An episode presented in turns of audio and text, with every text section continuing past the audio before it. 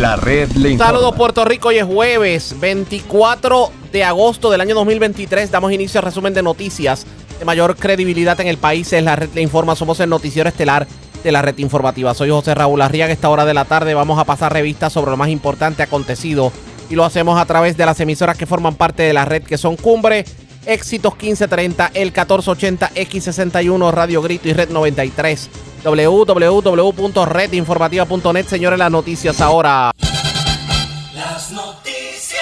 La red le informa. Y estas son las informaciones más importantes en la red Le Informa para hoy jueves 24 de agosto. Luis Rodríguez Díaz renunciará a la Comisión para la Seguridad en el Tránsito y esto para aspirar al Senado por el Distrito de Carolina. Mientras senadora Marisa Jiménez no descarta algún día en el futuro buscar la alcaldía de Carolina. Arde la pava, Partido Popular suspende de sus puestos al representante Tatito Hernández. El legislador adelanta que no se quedará de brazos cruzados. Sobre el tema, alcaldes salen en defensa de acción tomada por el actual presidente de la pava, Jesús Manuel Ortiz. Y hasta le tiran al presidente de la Asociación de Alcaldes. Legislan para que conductor ebrio que provoque muerte de padre o madre tenga que mantener a los hijos huérfanos hasta su mayoría de edad. Después de nueve años, asume presentará nuevo borrador de lo que podrían ser las nuevas guías de pensiones alimentarias. Encuentran cadáver calcinado en vehículo a orillas de carreterenciales. Motociclista pierde la vida en accidente en carretera de Manatí, mientras en condición grave motociclista que se accidentó en carretera de San Germán. En condición estable menor a la que su madre le entró a golpes con cámara fotográfica y hasta la mordió en residencia de Coamo. Empleado de destilería en Ponce se desaparece con 47 mil dólares de depósito que tenía que llevar al banco. Rescatan abusos que habían sido reportados como desaparecidos en caja de muerto. Arrestan a tres jóvenes en medio de intervención vehicular en el norte y les ocupan drogas. Y asaltan dos estaciones de gasolina en Puerto Nuevo. Los amigos de lo ajeno cargaron con dinero producto de las ventas del día. Esta es la red informativa de Puerto Rico. Bueno, señores, damos inicio a la edición de hoy jueves del noticiero estelar de la red informativa. De inmediato a las noticias, Luis Rodríguez Díaz, actual director ejecutivo de la Comisión para la Seguridad en el Tránsito, anunció hoy que va a renunciar a su puesto efectivo el 30 de octubre. Esto porque pretende aspirar al Senado por el Distrito de Carolina por el Partido Nuevo Progresista. Y hace el anuncio, obviamente, a menos de un día de la convención del Partido Nuevo Progresista, en donde indica que podrá hacer campaña proselitista sin ningún problema porque eh, no hay una restricción de que él no pueda hacer política siendo funcionario público. En la mañana de hoy tuvimos la oportunidad de hablar con el saliente director ejecutivo que lo motiva a aspirar al Senado. Esto fue lo que nos dijo sobre el particular. La fecha de, de la renuncia que va a ser el próximo 30 de octubre. El 30 de Y octubre. precisamente el pre- el 30 de octubre sea, eh, presentaré mi renuncia como director ejecutivo de la Comisión de Acción del Tránsito, número uno, en cumplimiento con la ley electoral que establece que eh, los jefes de agencia tienen que renunciar 30 días antes de la radicación de la candidatura. Todos sabemos que eh, el primero de diciembre es que se abre la candidatura en la Comisión Estatal de Elecciones. Y segundo, porque, como saben, la Comisión para Acción del Tránsito funciona básicamente en un 98% eh, con fondos federales, lo que quiere decir que trabajamos de acuerdo al año fiscal federal que cierra los 30 de septiembre y eh, se abre un nuevo año fiscal federal el primero de octubre, así que para que se dé una transición ordenada y verdad y que todos los servicios de la comisión puedan continuar, la fecha eh, más correcta para presentar las renuncias es el 30 de octubre. Oiga, ¿y por qué aspirar a Carolina? Pues mira, eh, nos- nosotros, ¿verdad? Eh, yo quiero poner lo que ha sido eh, mi trayectoria en servicio público, ¿sabes? Desde los 18 años yo estoy dentro de eh, el servicio público ocupando diferentes puestos, eh, tan cerca como varios meses al de yo cumplir los 18 años de edad, juramenté como legislador municipal de Luquillo, estuvimos un tiempo sirviendo como legislador municipal, he trabajado eh, desde los 21 años en diferentes áreas dentro del Senado de Puerto Rico, eh, llegué a ser el subdirector de comunicaciones del Senado bajo la presidencia de- del expresidente y amigo Tomás Rivera Chatz. Eh, y pues ahora, con la experiencia que hemos adquirido también como director ejecutivo de la Comisión para Ciudad del Tránsito, donde hemos logrado eh, grandes proyectos e iniciativas en cuanto a la seguridad vial, hemos innovado en lo que son las estrategias de las campañas de, de la Comisión, las cuales han sido incluso reconocidas a nivel de organizaciones a nivel de los Estados Unidos. pues toda esa experiencia que hemos adquirido y toda esa trayectoria, eh, sobre todo con, la honestidad y la integridad que siempre se me ha caracterizado en el trabajo, eh, en el servicio público, pues es lo que queremos poner al servicio de los ciudadanos de este distrito para eh, poder completar lo que es el equipo del Senado por el Partido No Progresista.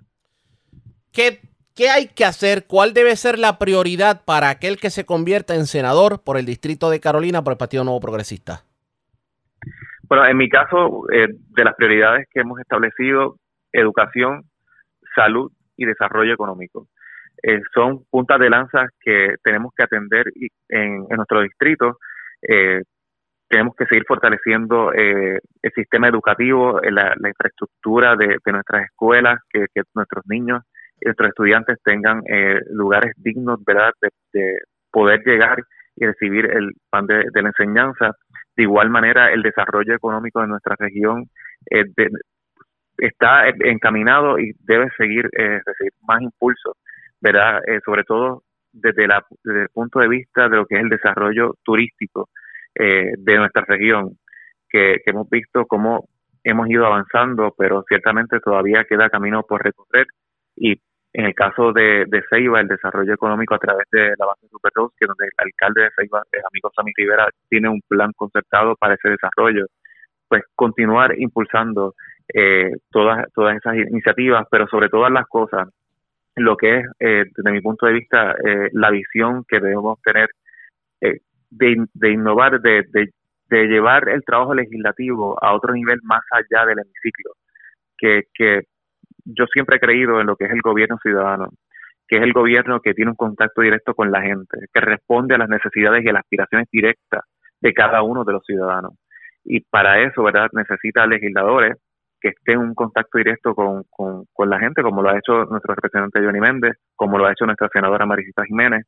Pues venimos a completar ese equipo de trabajo para seguir completando eh, esa visión de seguir impactando cada una de las comunidades con un contacto directo.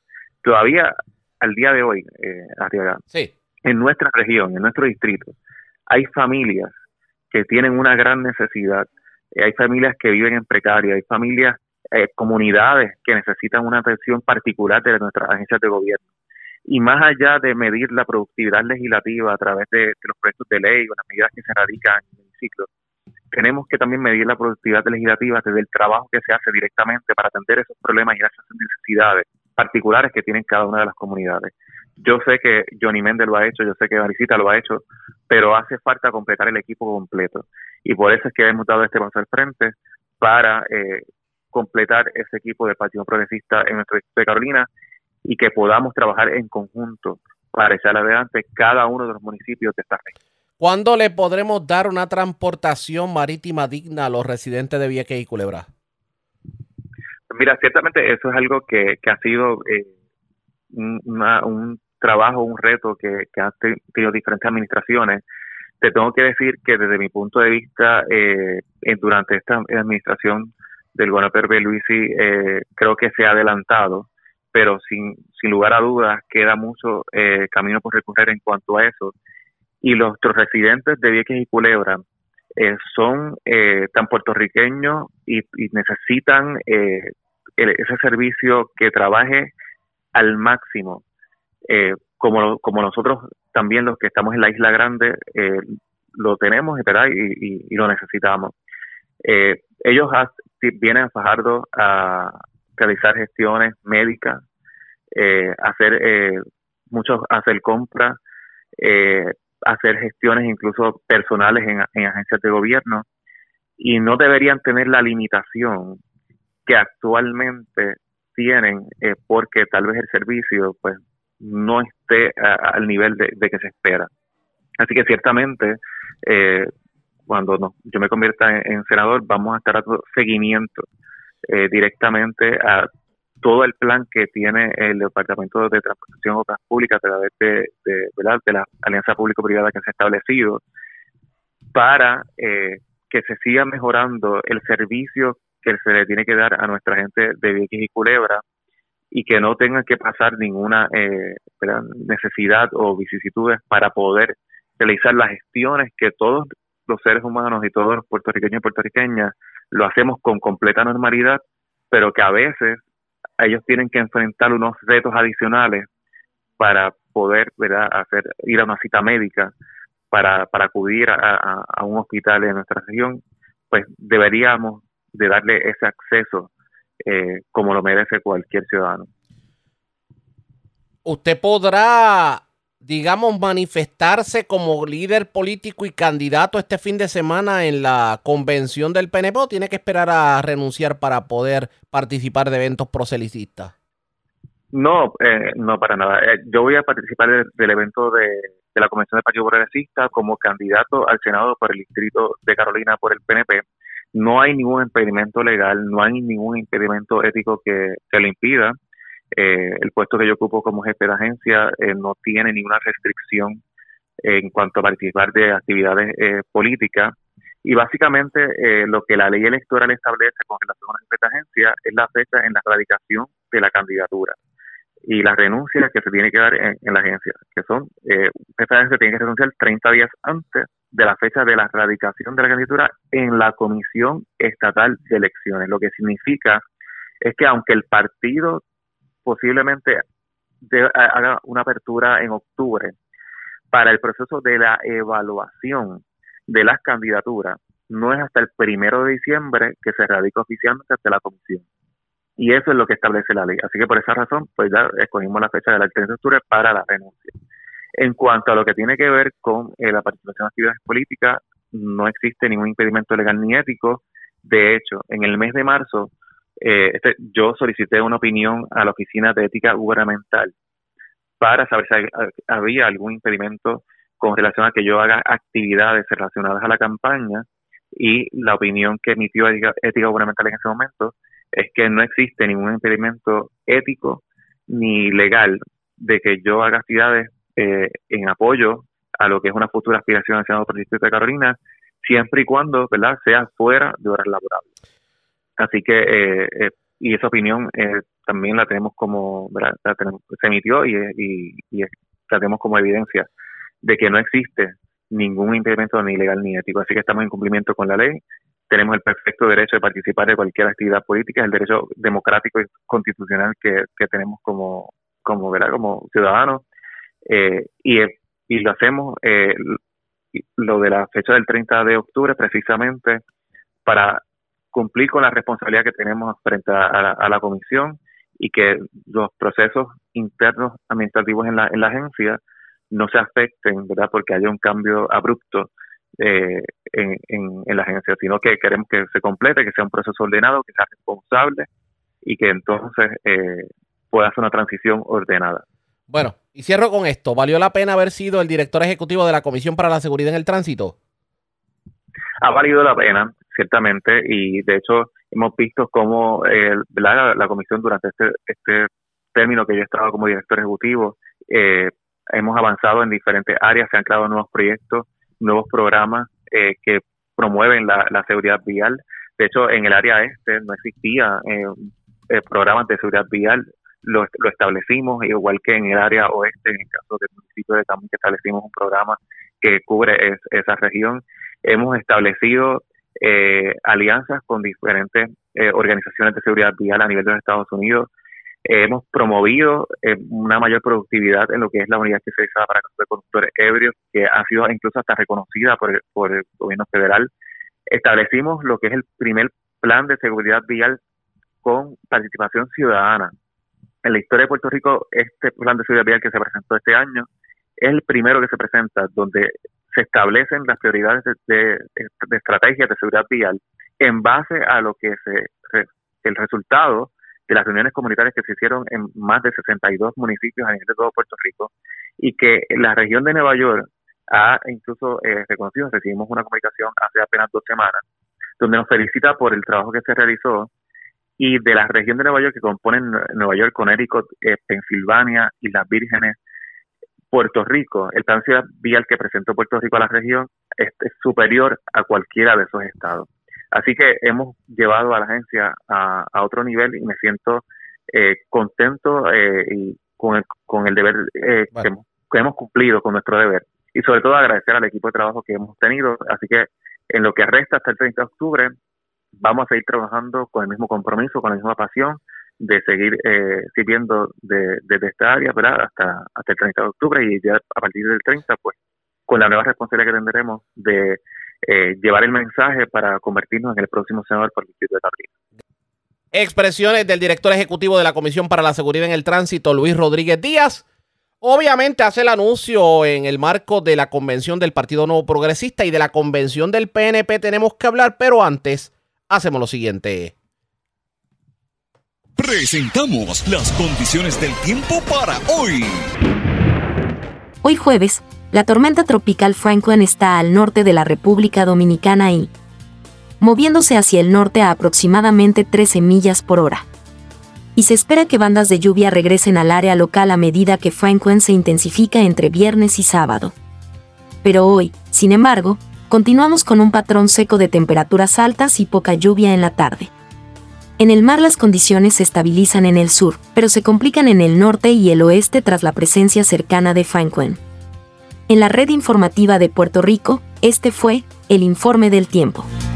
La red le informa. Señores, regresamos a la red le informa, el noticiero estelar de la red informativa. Gracias por compartir con nosotros en el día de las candidaturas. Yo le digo el lanzamiento de las candidaturas.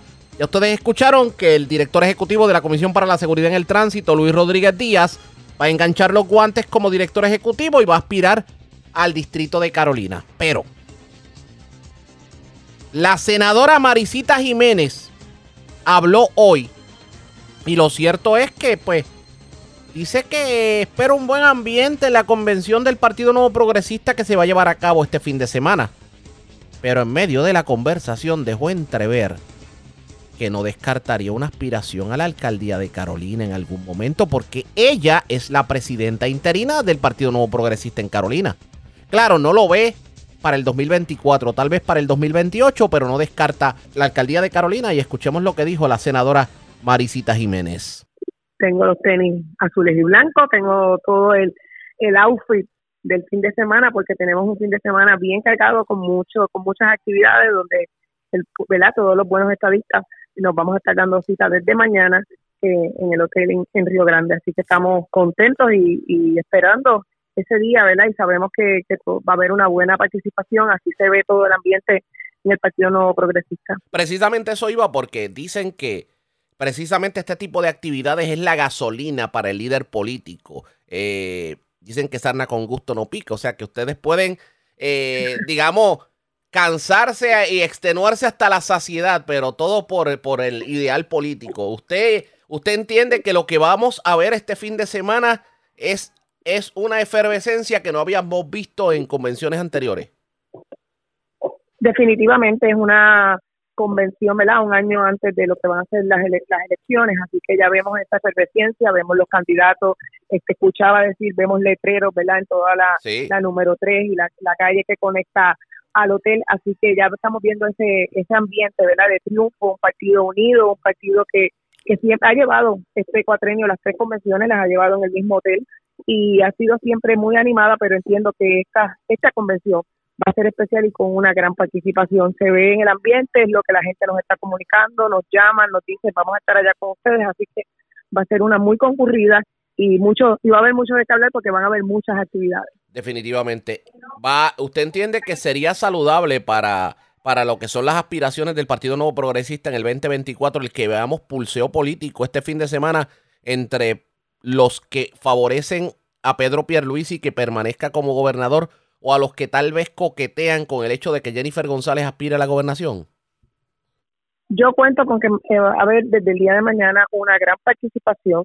El Partido Nuevo Progresista ha demostrado que está unido, que es un partido militante, y eso es lo que vamos a estar viendo allí. Eh, independientemente de lo que va a suceder después, no sea, todavía no se ha anunciado que va a haber una primaria a la gobernación, así que vamos a estar allí todos unidos celebrando esta gran convención que en realidad se hace ¿verdad? por el por el cumpleaños del Partido Nuevo Progresista que se celebró el cumpleaños número 56 y eso es lo que vamos a estar viendo ahí un partido unido, un partido militante, un partido con compromiso donde lo más importante es el ideal de la estabilidad. Senadora, pero eh, yo le pregunto estratégicamente hablando, políticamente hablando, ¿sería saludable o favorable una primaria para la gobernación en estos momentos históricos?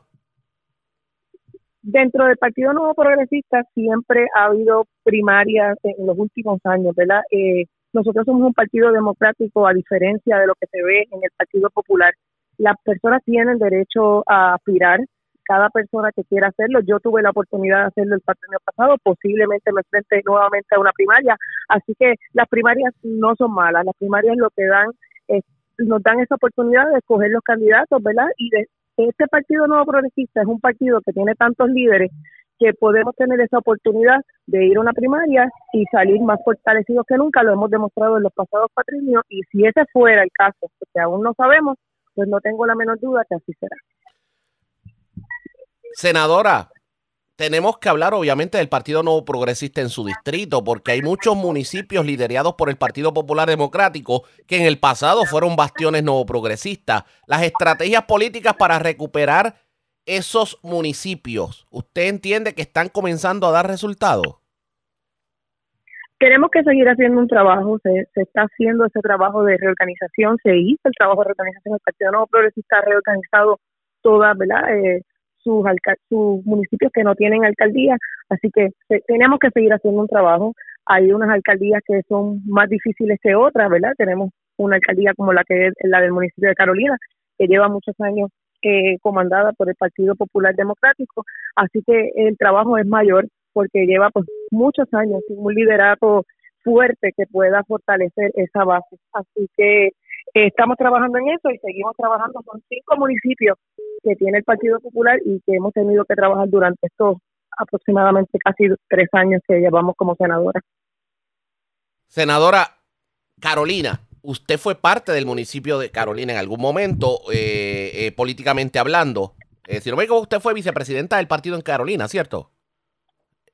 Yo soy actualmente la presidenta interina en el partido. En el partido. Municipio de Carolina. ¿Usted cree que, usted cree que, por qué, por qué Carolina, siendo un municipio que históricamente le da el voto a la gobernación y a los senadores y representantes, en algunos casos al Partido Nuevo Progresista, vemos a Carolina siempre liderado por un alcalde popular.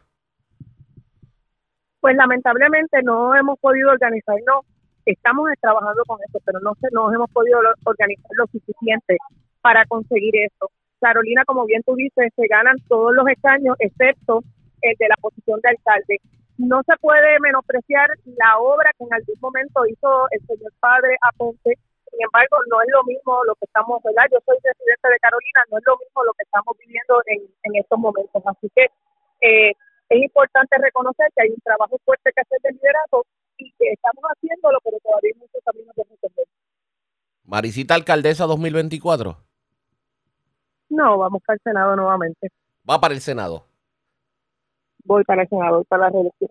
Oiga, senadora, ¿y, algún proyecto que usted entienda que haya que darle continuidad, ya si usted eh, pues nuevamente entra al próximo cuatrienio? Algo que usted entienda que deba concluir antes de usted, de usted en el 2028 convertirse en la alcaldesa de Carolina. Ay, ¿qué dije? Eh, eh. pues mira, uno de los proyectos que a mí me encantaría que se, que se terminara es la expansión de la ruta 66, al terminar la ruta 66, que lo más seguro ha cogido ese tapón, y luego de la ruta 66 podamos hacer una expansión real para la 65 de infantería, ya que es necesario para poder seguir fomentando el turismo en toda el área este, que es tan importante y que está en un crecimiento que no se detiene, porque lo vemos con los kioscos de Luquillo, lo vemos con Fajardo, con el con Sevencí, con Ceiba, que estamos ¿verdad? bien esperanzados de que la base de despunte y podamos hacer ese, ese lugar turístico que tanto deseamos, igual que las islas municipios. Así que ese es uno de los proyectos que realmente sé que es de mucho dinero, eh, conlleva mucho trabajo, pero sí sería un desarrollo real para la para el área este, porque el, el área ¿verdad? vehicular, cuando llegamos allí, el tapón que se forma es tan grande a veces que pues eso daña eh, lo que logramos hasta llegar a Río Grande y queremos que puedan tener ese, ese espacio eh, esa, esa comodidad de poder transportarse hasta estos lugares sin, sin esa congestión vehicular. Así que ese sería uno de los proyectos que más retantes son, pero a la misma vez que me encantaría verlo hecho y realizado. Oiga, si yo no digo esto, exploto como psiquitraque, pero cuando yo le dije Marisa Alcaldesa 2028, usted sonrió. Me dicen por ahí mi, mi, mis agentes secretos que, que su cara brillaba de la felicidad. O sea, Eso, eso, eso como que está pasando por su mente que en el 2028 usted no tenga que tomar el tapón de la Valdoriotti para ir al Capitolio y usted pueda dedicarle su tiempo al, al pueblo que respeta y que ha sido eh, su hogar por muchos años? Bueno, yo, yo creo que eso sería un gran sueño, ¿verdad? Y se, podemos, se puede trabajar en, miras a eso, pero ahora mismo mi compromiso es con el Distrito de Carolina, al cual le tengo un gran respeto y un gran compromiso con cada uno de los 10 pueblos a los que el pueblo me dio el placer y el privilegio de representar, así que estamos enfocados en el no lo descarta. continuando el trabajo. No, no, no se descarta. Yo no, no lo descarto, pero sí estoy enfocada en ir a la reelección y seguir trabajando por mi gente y, seguir trabajando por las comunidades del distrito de Florida. Oiga, aprovecho que la tengo en línea telefónica porque eh, eso va a llegar eventualmente a su consideración. Esta controversia que hay de la reforma electoral, usted va a tener que dar su voto ahora cuando en el Senado se discuta. ¿Qué pasa por su mente con este, con, con lo que se propone? Bueno, si el, proyecto está con las enmiendas que se habían trabajado donde se dé la oportunidad a las personas mayores de 60 años de escoger la manera que van a votar, el voto es un derecho. Por ende, no debemos restringirlo, sino darle la oportunidad a la gente a que tenga más accesibilidad a él. Así que si estas enmiendas están ahí, así es que va a estar el proyecto eh, en el Senado, sin duda alguna, pues estaremos favoreciendo el mismo. Expresiones de la senadora Marisa Jiménez, otra que también coquetea con un puesto que no es el de ella. Ella es actualmente la senadora del distrito de Carolina, pero pudiéramos decir que eventualmente retaría a los alcaldes populares que han dominado la alcaldía de Carolina en los últimos años. En este caso, en este caso José Carlos José, en este caso José Carlos Aponte Dalmau. Eso está por verse pendientes a la red informativa. La red le informa. Cuando regresemos tenemos que hablar de lo que está ocurriendo en el Partido Popular Democrático hoy. Varios alcaldes aplaudieron la acción del presidente del Partido Popular Democrático ayer en la tarde. Para el que no se enteró, Jesús Manuel Ortiz le puso sanciones a cuanto legislador existe en este país. Fueron 13 legisladores más el presidente de la Cámara, Tatito Hernández, a quien lo sacó de toda posición de liderato dentro del Partido Popular Democrático. Hablamos sobre la controversia también. Se está proponiendo, y con eso venimos luego de la pausa, es un proyecto para si usted guiando en estado de embriaguez provoca la muerte de un padre o madre y los menores se quedan huérfanos, usted tiene que encargarse de la manutención de esos menores hasta los 21 años. Hablamos de eso luego de la pausa. Regresamos en breve en esta edición de hoy, jueves, del Noticiero Estelar de la Red Informativa. La red le informa. Señores, regresamos a la red le informa. Somos el noticiero estelar de la red informativa de Puerto Rico. Gracias por compartir con nosotros. Una medida fue presentada en la Cámara de Representantes en donde se pretende de alguna forma que si una persona en estado de embriaguez provoca la muerte de un padre o madre, esa persona que provocó la muerte tenga que encargarse de la manutención de los menores que quedan vivos hasta que cumplan 21 años. La medida de la autoría del representante Juan José Santiago, vamos a escuchar lo que dijo en una entrevista en la mañana de hoy. Mira, esto no es un asunto nuevo a tratar en, jurisdicciones, eh, ¿verdad? Cuando hablamos de estatutos legales, en diversas jurisdicciones de los Estados Unidos, el más reciente, el estado de Texas, aprobó legislación a los efectos eh, similares a lo que produce el proyecto de la Cámara 1827. En Puerto Rico, uno de cada tres personas que, verdad, que a consecuencia de un accidente de tránsito mueren, mueren a consecuencia de un conductor ebrio.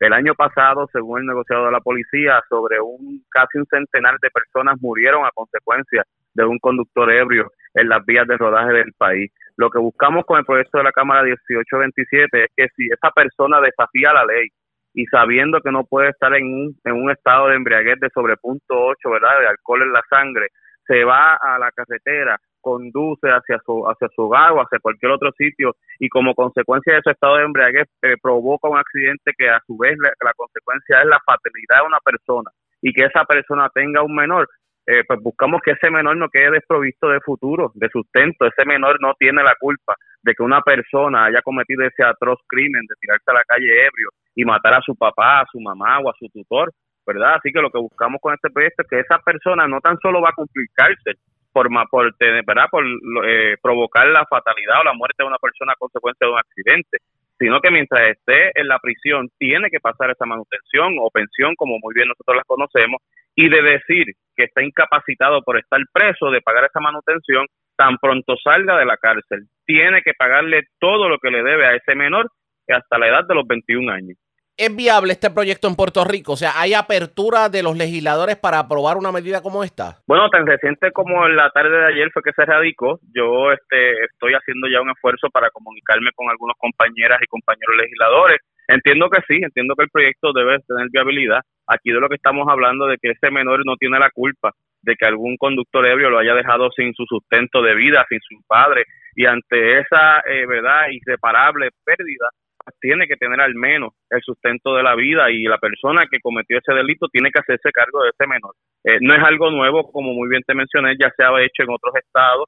Eh, de hecho, esto comienza por una lucha de una joven que se llama Cecilia William en los Estados Unidos que perdió a sus padres por un conductor ebrio y que cuando miró todo ese proceso, ¿verdad? Esa pérdida irreparable de sus padres, eh, vio que el sistema de gobierno pues, dejaba desprovisto a las víctimas de conductores ebrios y provocó una, una lucha ciudadana que, que resultó en legislación como esta en diversas jurisdicciones. Al ver eso que está pasando en Estados Unidos, pues quise traerlo a la mesa de diálogo en Puerto Rico, en la legislatura, porque también esto comparte ¿no? el compromiso y la misión de desarrollar política pública para concientizar al ciudadano de que no puede estar bajo los efectos del alcohol en las vías de rodaje de Puerto Rico. Ya que estamos hablando precisamente de manutención, hoy trasciende que después de tantos años, Asume está presentando el borrador de las nuevas guías para fijar y modificar pensiones alimentarias en Puerto Rico. Ya era hora, definitivamente, ¿no cree? Sí, en efecto, era un reclamo que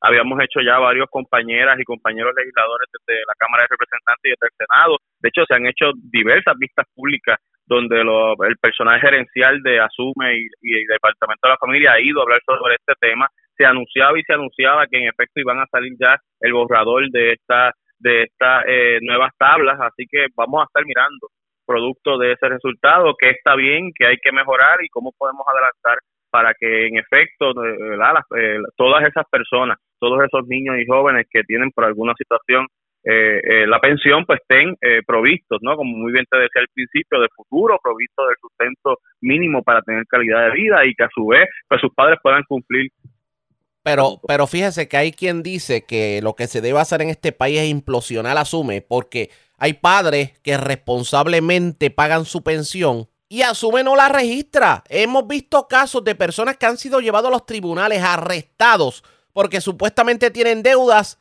y cuando llegan al tribunal, sorpresa, la persona está al día. Y obviamente eso conlleva un gasto adicional de representación legal, el mal rato de ser arrestado, ¿Qué pasa con Asume? No solamente eso. Llega, a, las personas le pagan a Asume y Asume a su vez no le envía a tiempo el dinero a, a los padres o madres custodios. ¿Qué hacemos para resolver eso? Pues mira, en efecto estoy totalmente de acuerdo contigo. De hecho, recientemente hemos visto casos que han ido a la prensa del país a denunciar a padres y madres que han tenido ¿verdad? Que pagan responsablemente sus pensiones, pero a consecuencia de la falta de algún registro o de la falta de seguimiento por parte de Asume, se le lleva incluso hasta los tribunales y como tú muy bien señalas, es un gasto público que se lleva innecesario. Me parece que Asume tiene que atemperarse a los tiempos. Eh, Puerto Rico se habla de cientos y cientos y cientos de millones de fondos federales para diversas áreas, incluyendo familias eh, a verdad, luego de, todas las emergencias que hemos sufrido, me parece que no podemos desaprovechar la coyuntura del dinero que hay. El secretario de Hacienda, por otro lado, habla de que estamos sobrepasando los recaudos trimestrales sobre, la, sobre los diferentes impuestos en Puerto Rico, así que hay dinero. Me parece que hace falta voluntad y sobre todo atemperar a sume a los nuevos tiempos tecnológicos donde ya hoy Incluso debe haber un registro móvil donde el padre o madre pueda ver desde su teléfono qué pensión debe, qué pensión está próxima a pagar, cuánto está pagando. Me parece que hacia eso nos debemos mover y creo que incluso eh, la comisión que atiende el asunto de familia ya está haciendo vistas públicas para fiscalizar a Suma y buscar herramientas que, que solucionen este problema.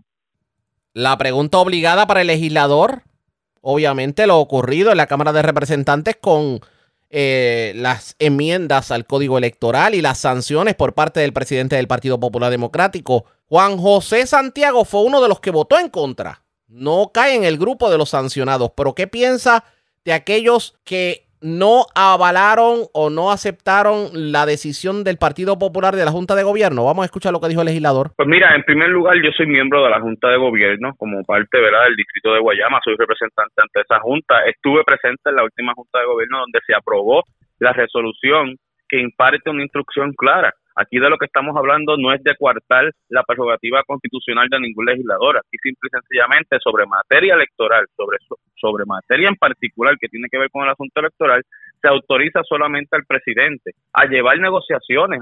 Aquí no nadie está diciendo cómo va a votar ese legislador, no se está dando instrucción de cómo tiene que votar ese legislador, solamente que la negociación de este proceso tenía que hacerse a través del presidente de nuestra institución. Todos nosotros, legisladoras y legisladores, corremos bajo la institución del Partido Popular. Así que yo le voté a favor de esta resolución, ¿verdad? Se, se hizo una discusión pública que todos conocemos. A consecuencia de eso, pues hay unas sanciones que el presidente ha anunciado al país y al presidente de la Cámara. Yo en efecto le voté en contra al proyecto 1802, eh, que es el proyecto de la Cámara que el presidente de la Cámara presentó con enmiendas al Código Electoral, eh, siendo consistente con mi planteamiento en la Junta de Gobierno de que solo el presidente tiene que negociar estos asuntos. Por otro lado, yo soy fiel defensor respeto y la y la verdad y la deferencia que se le tiene que tener a los legisladores de representar a sus constituyentes y sobre todo de emitir su voto bajo su propio criterio, así como ellos también respetan el mío.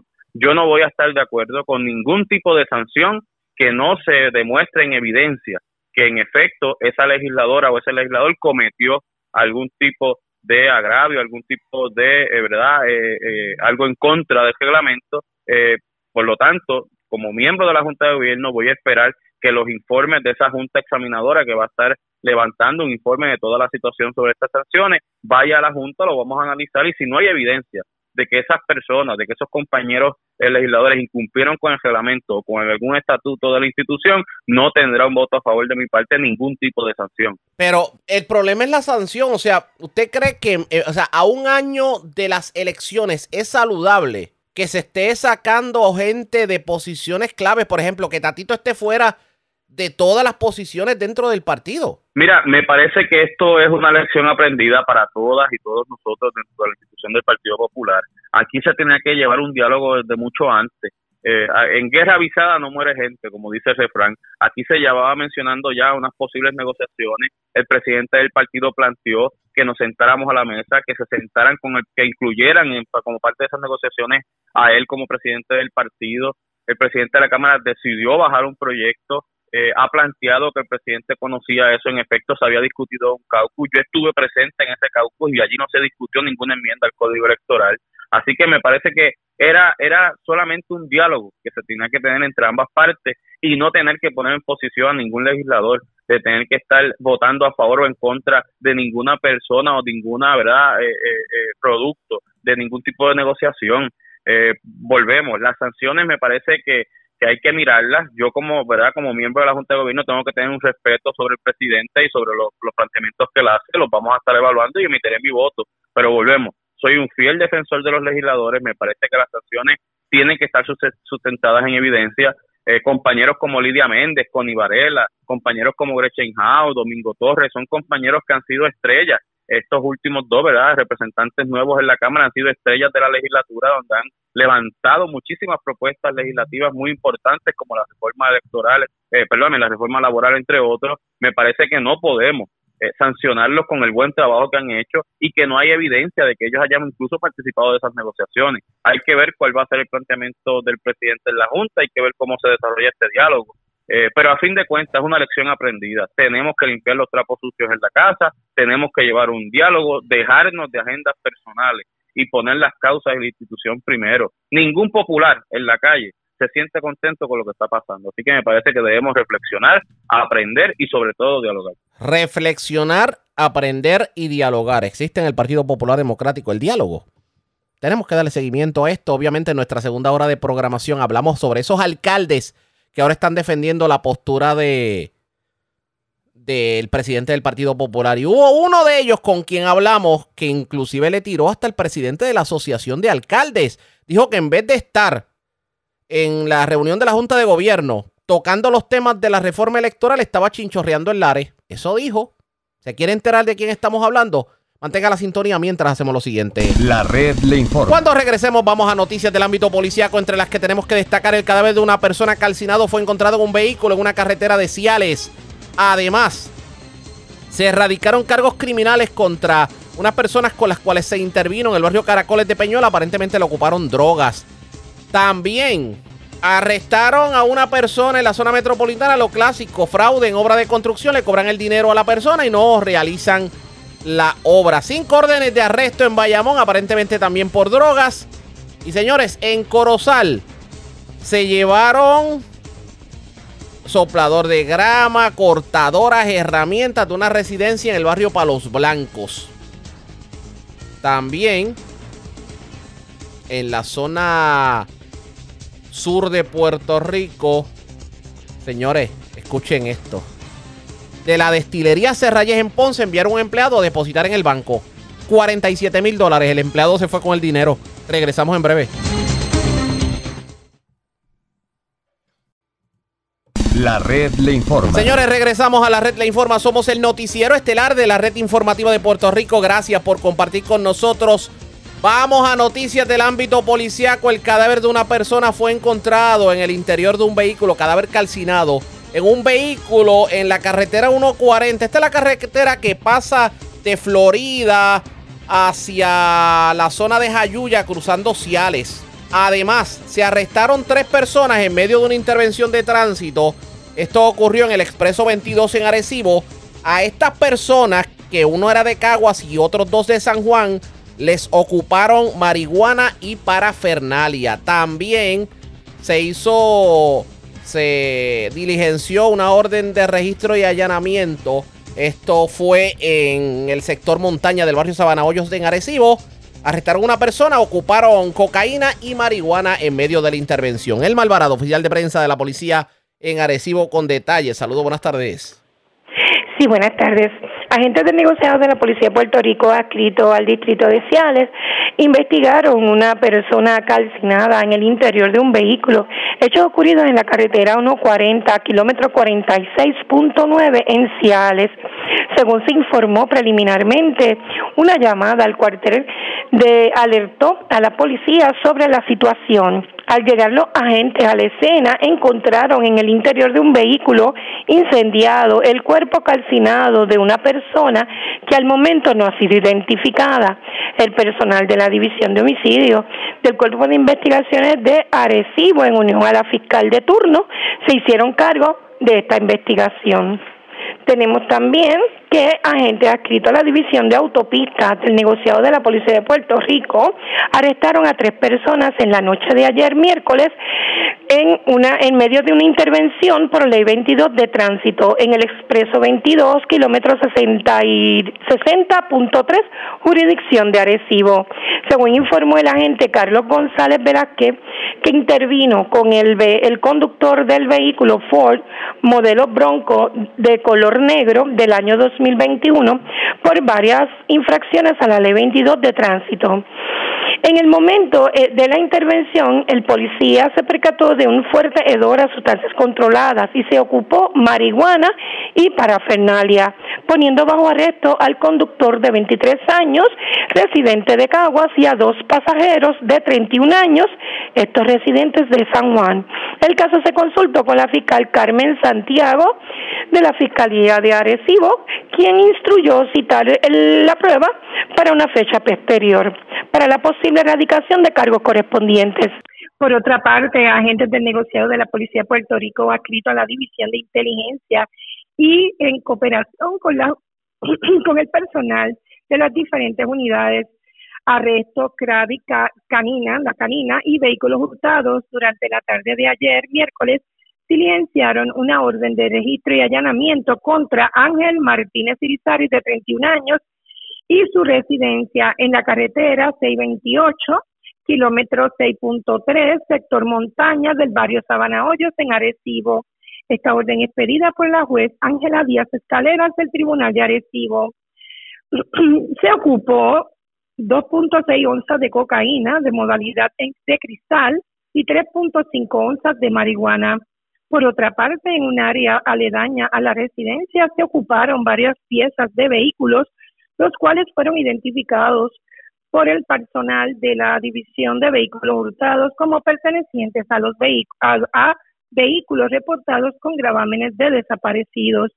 Este caso fue consultado con la fiscal Evelyn Trinidad Martel, quien ordenó citar el caso para una fecha posterior para la posible erradicación de cargos correspondientes.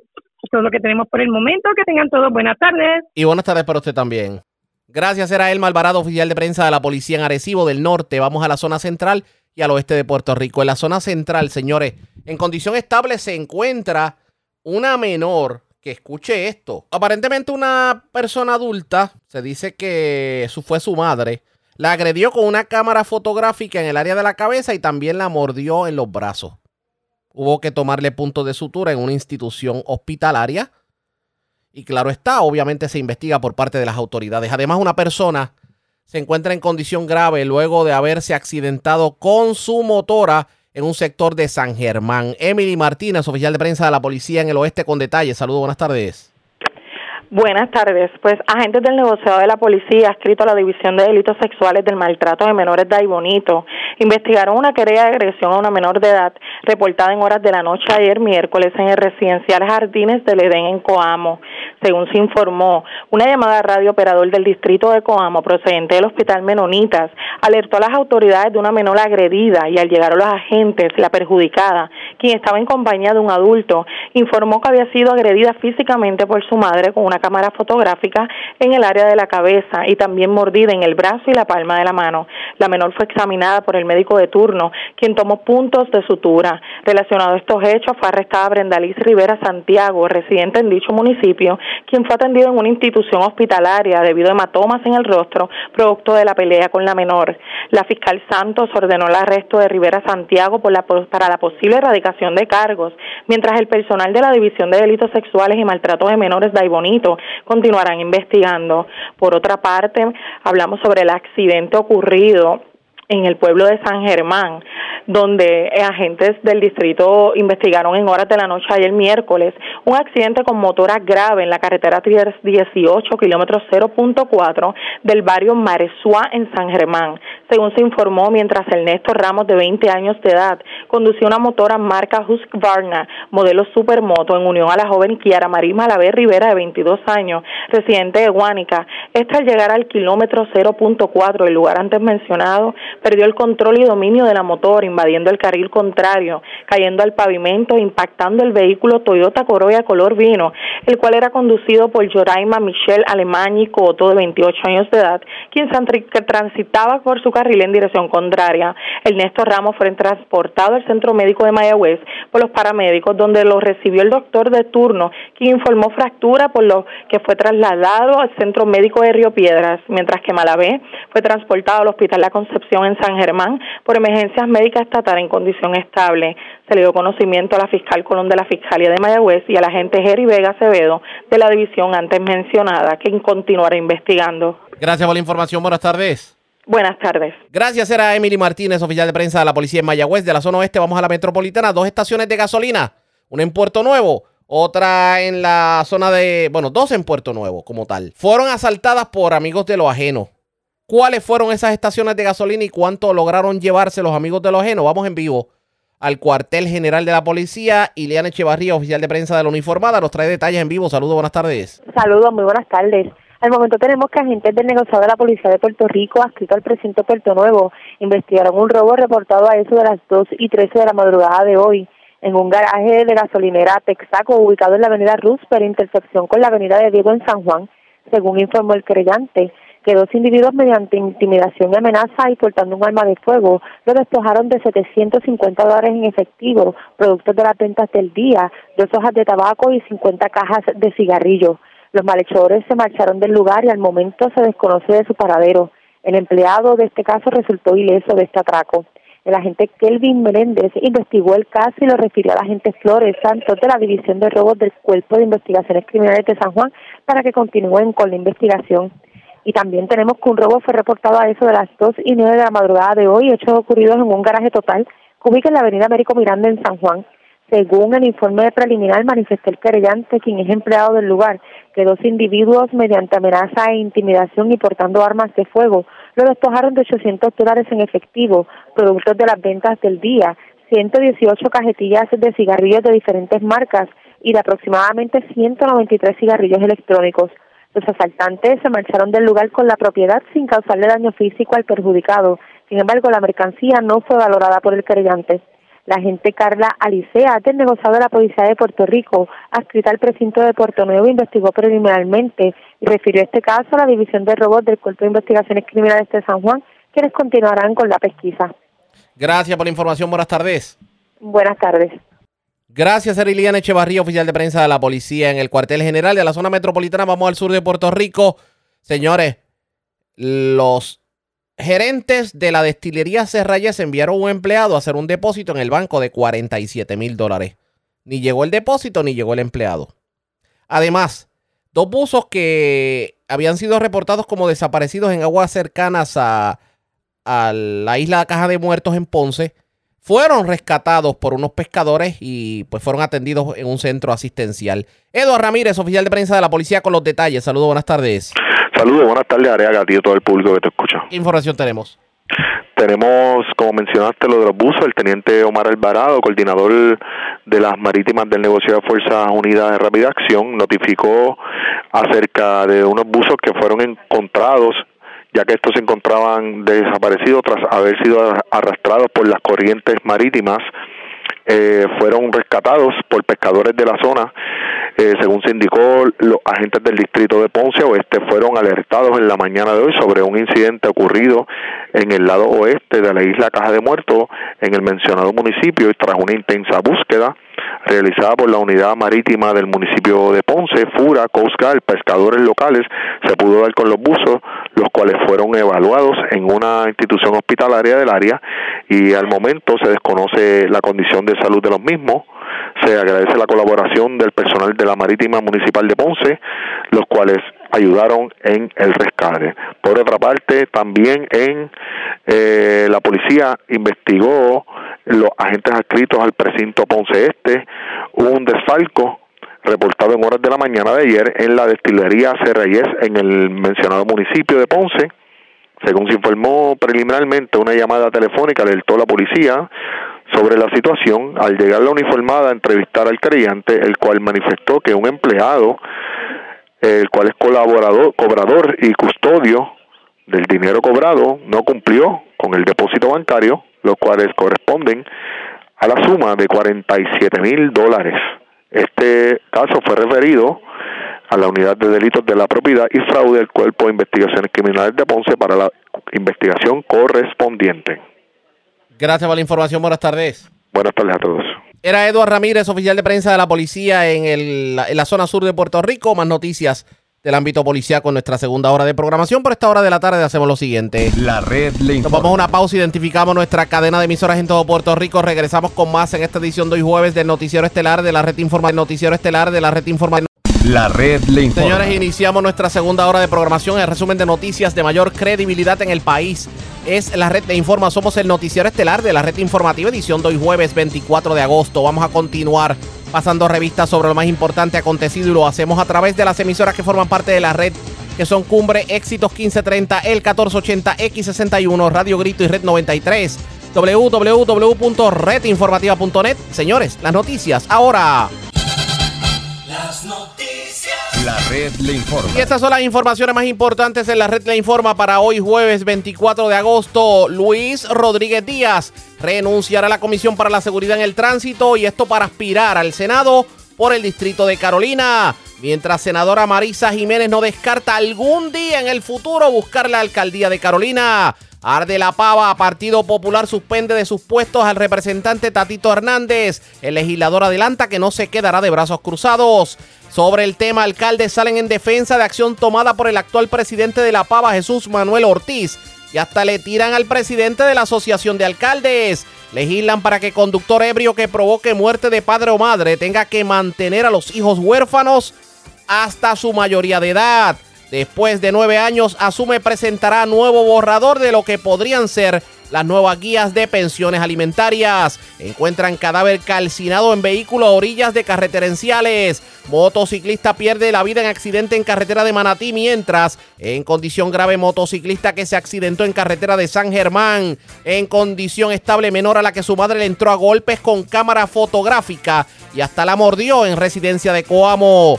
Empleado de destilería en Ponce se desaparece con 47 mil dólares de depósito que tenía que llevar al banco. Rescatan abusos que habían sido reportados como desaparecidos en caja de muerto. Arrestan a tres jóvenes en medio de intervención vehicular en el norte y les ocupan drogas.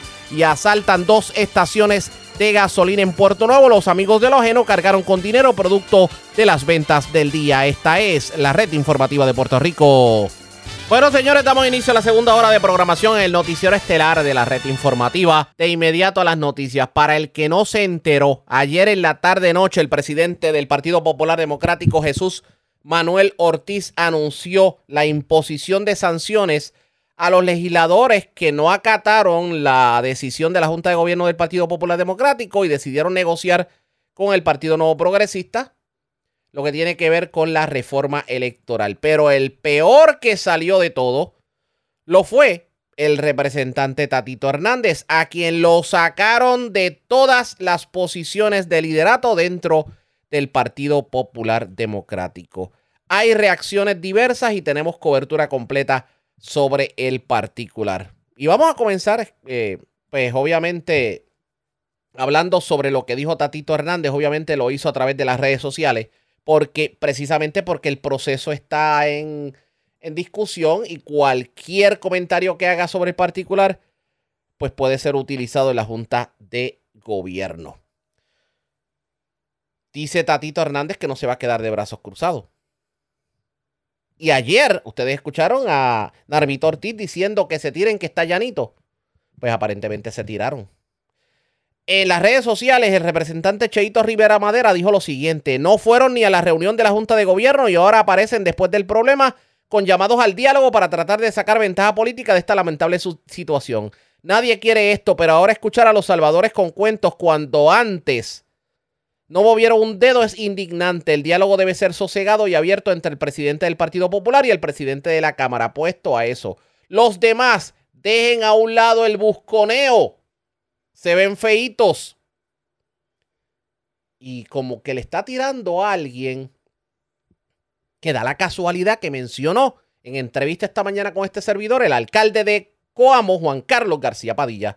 Y hablamos del alcalde de Villalba y presidente de la Asociación de Alcaldes, Luis Javier Hernández. Lo están tildando de buscón en esta controversia. Escuchemos las declaraciones del alcalde de Coamo, Juan Carlos García Padilla el, Partido Popular tiene unos organismos que lo rigen y que eh, eh, son los que eh, plantean y determinan la, el orden a seguir, dejándonos llevar por el último reglamento precisamente que se aprobó, que escrito por Luis Javier Hernández y Tatito Hernández. este y querer ahora minimizar y o desligarse de, de lo que se aprobó eh, eh, amparándose en que la legislatura pues tiene un deber constitucional, pero son de un caucus que pertenece a un partido y que están legislando sobre un asunto que incide con, con un partido y el proceso electoral pues pues no es lo correcto, ¿verdad? Yo creo que cometieron un error, este se aprobaron unas una, unas decisiones que afectan a mí en Cuamo, que afectan a todos los, especialmente los candidatos donde no tenemos alcalde, en los candidatos donde no hay precinto, este, y eh, negocian unas enmiendas al código electoral, un código que no sirve, que es deficiente y sobre todas las cosas que eh, limitan la participación de las minorías. Y eso no, no, no es posible. En, eh, resumen, te he dicho las cosas que no son posibles. Primero, ir por encima de los organismos del partido en asuntos que inciden contra el partido, porque esto no es una legislación del Departamento de Educación. Esto no es una legislación del Departamento de Recursos Naturales, es una legislación electoral política.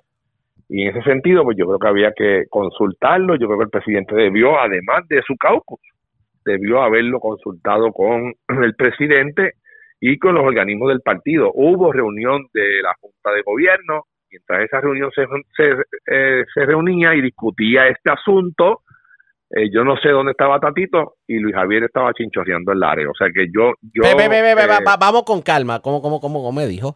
Que, que no se sabe dónde estaba Tatito y Luis Javier, presidente de la Asociación de Alcaldes, estaba chinchorreando en Lares, me dijo. estaba en Lares, una actividad de la asociación, pero, pero, pero importantísimo era lo que se estaba discutiendo, porque ahora venir a pedir un este que se no, no se siente la junta, cuando la junta se sentó, allí estuvo José Luis Dalmao, allí estuvo eh, Toñito Cruz, allí estuvo Sila Calderón, allí estuvo Héctor Luis Acevedo, eh, allí, eh, estuvo Jesús Manuel Ortiz, ahí, se discutió precisamente eh, eh, los asuntos sobre el código electoral. Yo creo que era el mejor foro para exponer sus argumentos por lo que ya estaba negociado o negociado, terminando de negociar antes de, de bajarlo por descargue.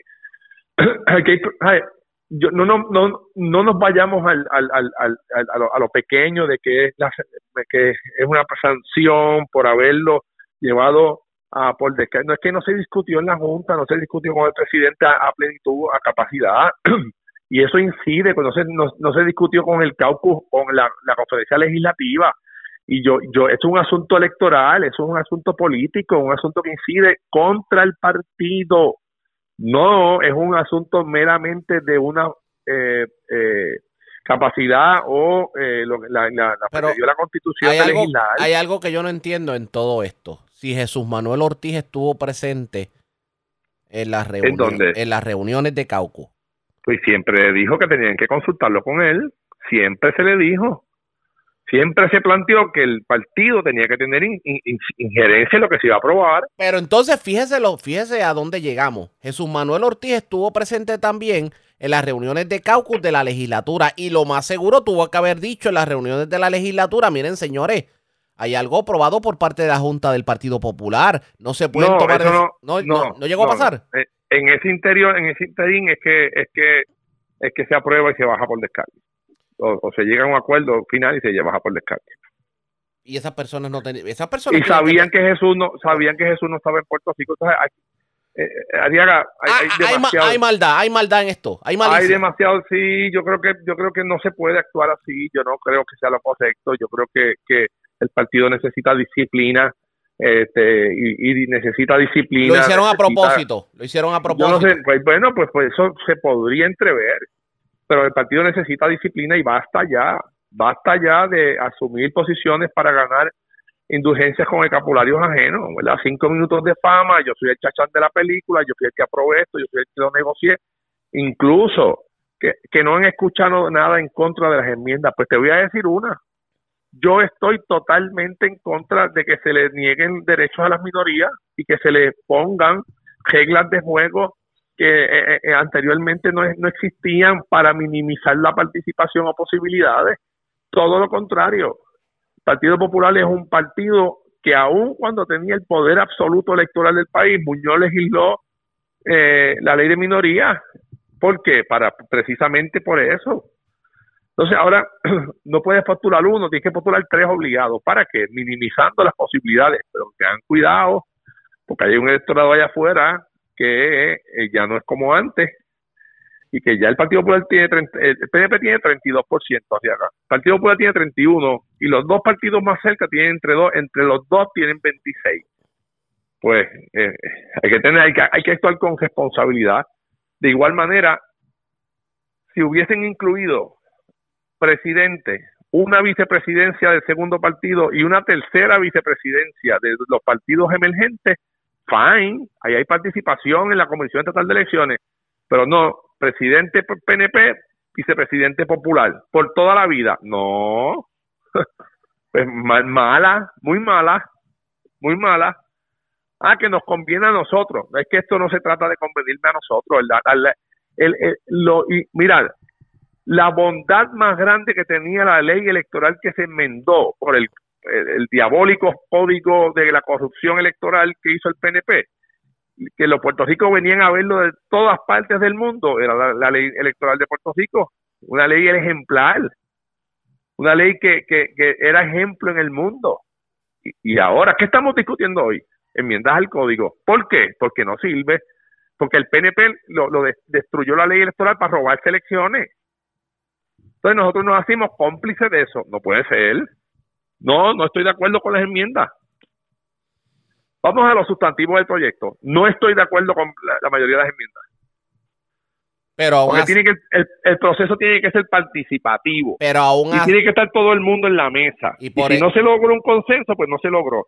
Pues entonces se aprueba lo que se puede aprobar, pero tú tienes que traer a la discusión a, a todo el mundo. Lo que hizo Jesús Manuel, que trajo a Dignidad, trajo a Victoria Ciudadana, se sentaron, ah, el PNP no quiso, ah, porque eso sí le afectan, porque eso sí devuelven el, la, la comisión de elecciones a lo que era antes, a uno de participación y transparencia.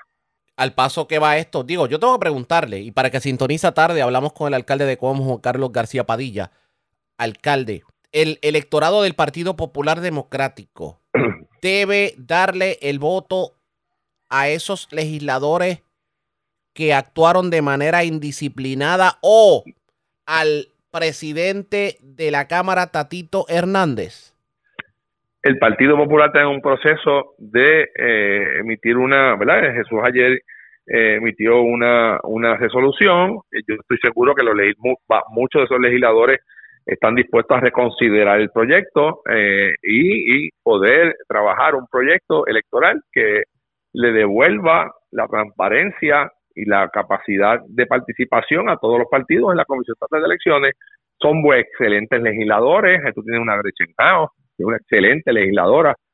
Este, eh, tú tienes Lidia Méndez, y tú tienes a, varios, la mayoría son excelentes. Este, o sea que fue un error de juicio y yo creo que se va a inventar en el camino.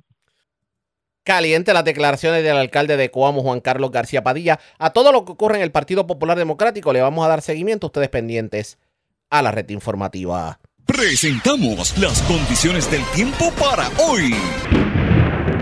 Hoy jueves, la tormenta tropical Franklin está al norte de la República Dominicana y, moviéndose hacia el norte a aproximadamente 13 millas por hora, y se espera que bandas de lluvia regresen al área local a medida que Franklin se intensifica entre viernes y sábado. Pero hoy, sin embargo, continuamos con un patrón seco de temperaturas altas y poca lluvia en la tarde. En el mar las condiciones se estabilizan en el sur, pero se complican en el norte y el oeste tras la presencia cercana de Franklin.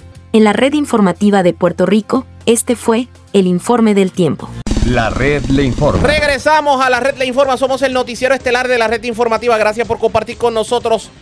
En estos días han llovido las quejas sobre situaciones en donde se evidencia que se está cobrando una cantidad exagerada por las viandas y verduras que se sirven en los mercados familiares que organiza el Departamento de Agricultura con el Departamento de la Familia.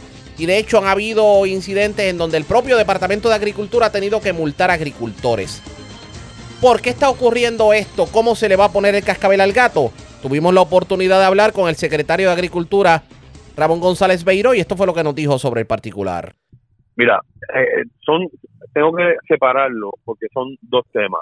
Eh, nosotros eh, mensualmente revisamos los precios y se establece una tabla de precios que se publica y se tiene para el público en general ahí en, en cada mercado. Cada producto eh, donde está ubicado tiene el precio marcado, escrito de forma legible y grande. Así que el consumidor puede ir, ver y escoger lo que quiere comprar. Eh, el tema que ha estado eh, en discusión esta semana es por una situación que hubo en un mercado en Bayamón la semana pasada, donde un cliente alegó que le habían cobrado de más. Eh, se procedió, se reportó a los inspectores nosotros tenemos inspectores en todos los mercados familiares. Tenemos un inspector principal en una carpa junto al Departamento de la Familia, donde los usuarios de la tarjeta del PAN van, revisan sus balances para saber cuánto pueden comprar. Eh, y tenemos un inspector ahí para recibir quejas o cualquier situación que se le presente a, los ciudadanos usuarios de la tarjeta. Eh, de inmediato se tomó se tomó cartas en el asunto, eh, los inspectores escribieron un reporte, este agricultor eh, le dio un crédito a la persona eh, de alrededor de 40 dólares y el agricultor se suspendió. 40 dólares. Nosotros le suspendemos por tres meses la primera vez que cometen una falta. Y, y luego, si cometen una falta, lo sacamos de los Pero fíjese, esto es un caso en donde el beneficiario tuvo la oportunidad de denunciar, pero hay muchos casos en donde el beneficiario simplemente baja la cabeza, eh, se resigna a que se le acredite el precio que dice el placero, se va y no ocurre nada. Eh, ¿qué, va, ¿Qué hacemos para evitar que esto ocurra? Porque parecería que no es la excepción, parecería que está ocurriendo mucho en varios sectores. Mira, eh, el, el, cliente tiene que mirar su recibo y y no, o sea, bajar la cabeza e irse no es una opción, tiene que reclamar su derecho. Y si hay un, un agricultor inescrupuloso, porque esto es lo que son, en el caso de que lo hagan eh, adrede o planificado, con intención de cobrar de más, tiene que reportarlo de inmediato. Tiene que reportarlo igual que cuando tú vas a un restaurante, verificas el, el ticket cuando antes de pagar, es lo mismo. Hay que mirar y reclamar de inmediato. Y nosotros tomamos carta en el asunto. Mira, este, de, alrededor de 130 agricultores que participan directamente en los mercados familiares eh, todos, todos los meses. Eh, hay en este momento como alrededor de seis suspendidos. Así que si, si miramos eso, pues podríamos decir que hay, no sé, matemática ahí como alrededor de un 4% quizás que han cometido falta. Pero estamos bien pendientes, eh, obviamente, para defender los derechos de los consumidores. Hay otra, bueno, ese reclamo también lo hemos tenido en, en, discusiones anteriores, en conversaciones anteriores, pero obviamente nuevamente se lo planteo y es la situación del horario, el 7 de la mañana a 1 de la tarde, porque por ejemplo, principalmente la, la, no la queja, el, tal vez la preocupación, el sentir de muchas personas de la tercera edad es que dependen de familiares para que los puedan llevar al mercado familiar. Y muchos de esos familiares no pueden de 7 a 1 porque la mayoría de esas personas o trabajan por el día.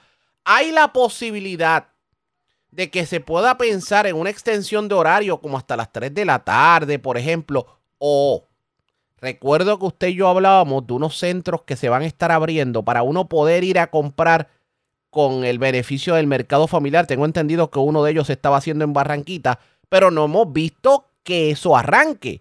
Cuénteme sobre eso. Eh, mira, eso, eso en este momento hay cuatro eh, en construcción. Eh, esperamos que algunos de ellos se puedan abrir e inaugurar antes de, la Navidad.